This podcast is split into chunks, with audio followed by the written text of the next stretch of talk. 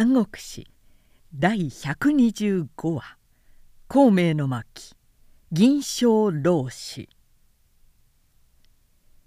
主従は相見て狂気し合った「おお長雲ではないか。どうしてわしがここにいるのが分かった」「ご無事なお姿を拝してほっといたしました」この村まで来ると昨夜見慣れぬ交換が同時に誘われて水教先生のお宅へ入ったと百姓から聞きましたのでさてはとまっしぐらにお迎えに来たわけです。主の柴木もそこへ来て共に喜びながらこう注意した「百姓たちの噂に上ってはここに長いも危険です。部下の方々の迎えに見えられたこそ幸い速やかに深夜へお立ち帰りあれ」源義元玄徳はすぐいとまを告げて水教先生の草案を去った。そして十数里ほど来ると飛ぶがごとく一手の軍勢の来るのに出会った。長雲と同じようにやらい玄徳の身を案じて教本していた張飛と関羽の一軍であった。かくて深夜へ帰ると玄徳は城中の少子を一堂に集めて「皆の者に心配をかけてすまなかった。実は昨日城陽の会で細胞のため危うく謀殺されようとしたが男系を飛んで九死に一生を拾って帰ったような始末」とありし顛末をつぶさに物語った。終尾を開いた彼の進化は同時に細胞を憎み憤った。おそらく劉氷は何も知らないことに違いありません。あなたを殺す計画に失敗した細胞は事故の罪を負うために今度はいかなる残素を劉氷へするか知れたものではない。こちらからも早くありし次第を明白に訴えておかなければ。いよいよキャツの上ずるところとなりましょう。孫権の説であった。大いに理由がある。一同も彼の言を支持したので玄徳は早速一生したため孫権に授けて慶州へ使わした。劉氷は玄徳の書簡を見て常陽の会が細胞の陰謀に利用され終わったことを知りもってのほかに立腹した「細胞を呼べ!」いつにない激色である。そして細胞が開花に灰をなすや否頭から常陽の会の不埒をなじって武士たちに彼を切れと命じた。蔡夫人は兄の細胞が召し呼ばれたと聞いて広角から駆け転ぶようにこれへ来た。そして夫の劉氷へ極力命乞いをした。妹の涙で細胞は助けられた。孫権もまた「もしご婦人の兄たるお方をお手討ちになどされたら主君玄徳はかえって二度と慶州へ参らないかもしれません」とそばから口添えしたので劉氷も彼を許すに許しよかった。けれど劉氷はなお心がすまなかった。孫権の帰る時着手の隆起を共に深夜へやって深く今度のことを謝罪した。玄徳はかえって痛み入るお言葉と隆起に熱く投礼した。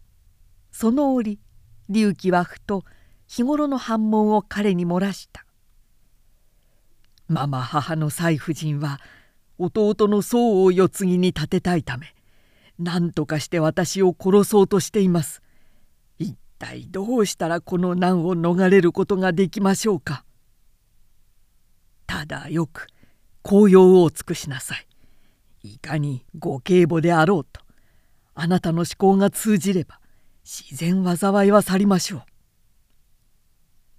あくる日木が慶州へ帰る折玄徳は駒を並べて場外まで送っていった木は慶州へ帰るのをいかにも楽しまない様子であった。それを玄徳が優しく慰めれば慰めるほど涙ぐんでばかりいた。木を送ってその帰り道玄徳が城中へ入ろうとして町の筋まで来ると布絹に一見を横たえ頭にクズの頭巾をいただいた一人の老子が白昼高らかに何か吟じながら歩いてきた。ふと駒を止めて死の騒音の中に玄徳は耳を澄ましていた。古剣活金の老子はひょうひょうことして辻を曲がってこなたへ歩いてくる。その歌うのを聞けば「天地反復悲壮せんと欲す。大化崩れんとし一木助けがたし。視界に剣あり名手に当然とす。生死は剣を探るもかえって我を知らず」はて玄徳は何か自分の身を歌われているような気がした。そして柴木が言った。画領法数の一人がもしやその老子ではないかしらなどと思った。彼は馬から降りて老子がそばを通るのを待っていたほい草履少しも身は飾っていないがどこかに気概の凛たるものを備えしゃがん祖前まことに渋みのある人物だ。あいやご老人。玄徳は呼んで話しかけた。老子は怪しんでじろじろ彼を見つめる。物を言えばサビのある声で眼光は鋭いがそこにたまらない情味をたたえていた「何ですか？お呼びになったのは拙者のことで。そうです。まことに唐突ですが。何ですか？あなたと私とは。路傍でこのまま相隔たってしまう間柄ではないような気がしてなりません。はあ。いかがでしょう？私と共に城中へお越しくださるまいか一根組み分けて錆のあるあなたの銀賞をせいやさらに心地を済まして伺いたいと思うがははあ拙者の打銀などはお耳を汚すには足りません。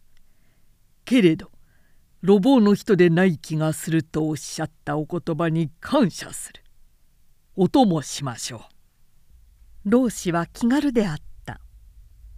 城中へ来てみると小次郎ながら深夜の上司と分かって気軽な彼もやや意外な顔をしていたが玄徳は上品の礼をもってこれを迎え酒を勧めながらさて名を尋ねた「拙者は永城の丹福と申しいささか道を問い兵法を学び諸国を遊歴している一介の浪人にすぎません」。丹福はそれ以上素性も語らずたちまち話題を一転してこう求めた「最前あなたの乗っていた馬をもう一度定場へ引き出して拙者に見せてくださいませんか。お安いことです。玄徳は直ちに馬を定場へ引かせた。丹福はつぶさに馬装を眺めて「これは千里の俊足ですが必ず主にたたりをなす駒です。よく今まで何事もありませんでしたな。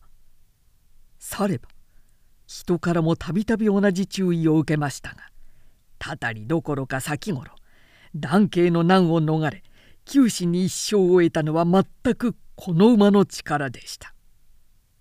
それは主を救うたとも言えましょうが馬が馬自身を救ったのだとも言えましょう。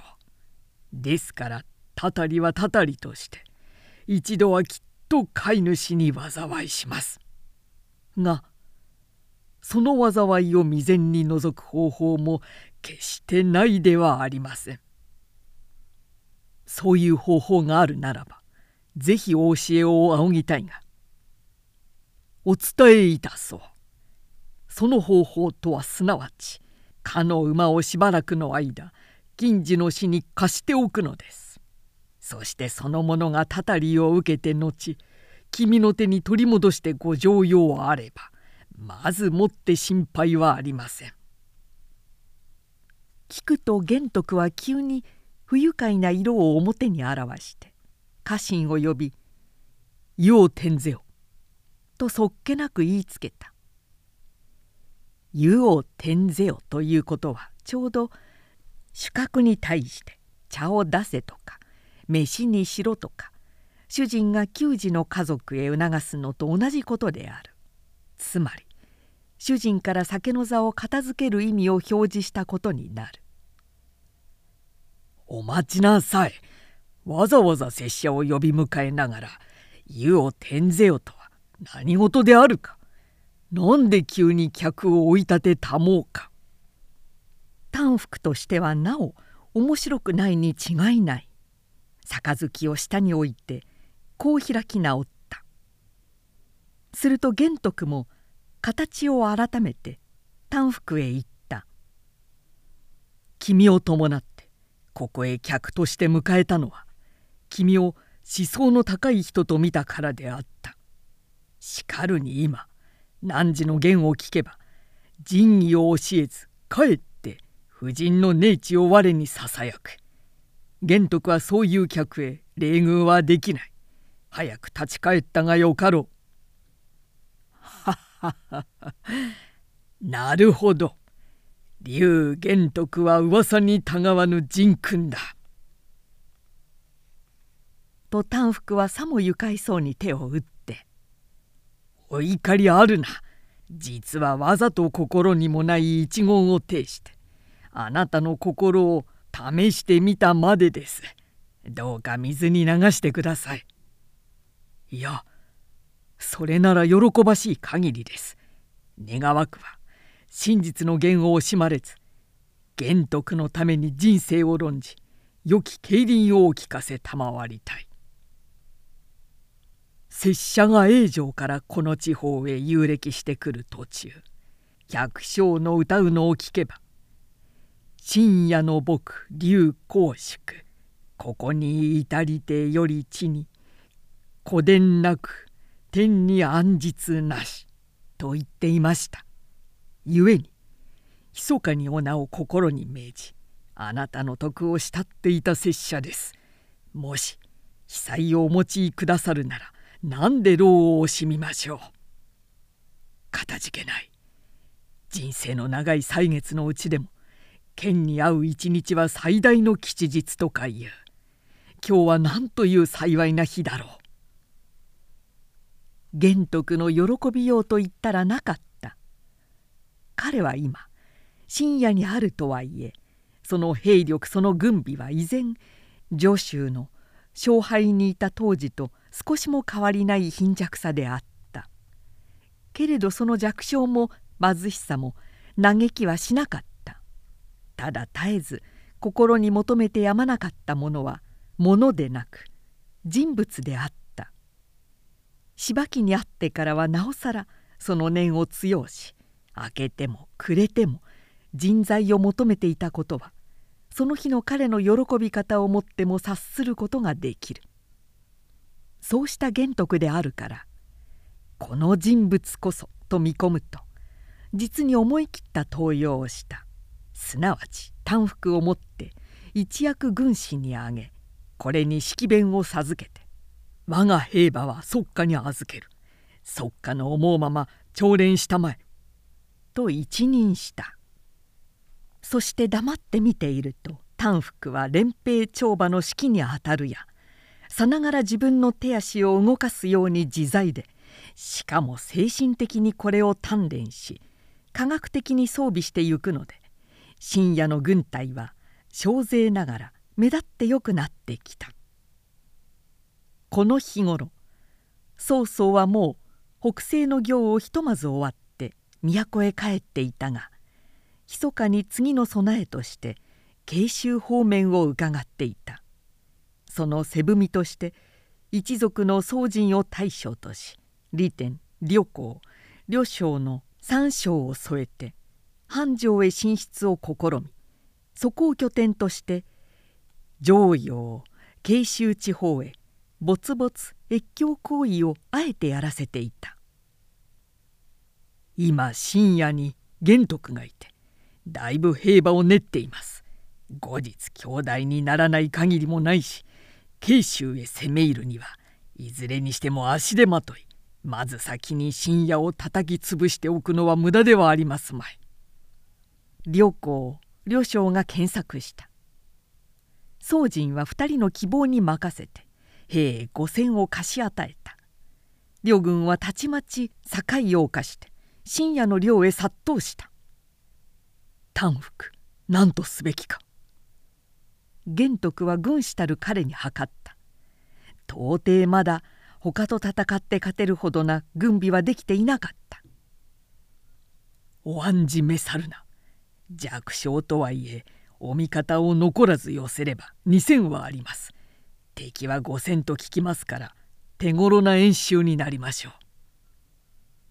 実戦に立って丹福が軍配を取ったのはこの合戦が初めてであった。関張飛長雲などもよく力戦奮闘したが丹福の指揮こそまことに鮮やかなものだった。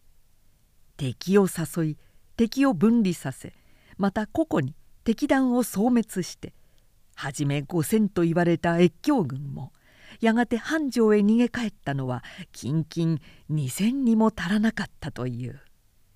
何にしても丹福の傭兵には確固たる学問からなる方があった決して偶然な転遊や希少でないことは誰にも認められるところであった。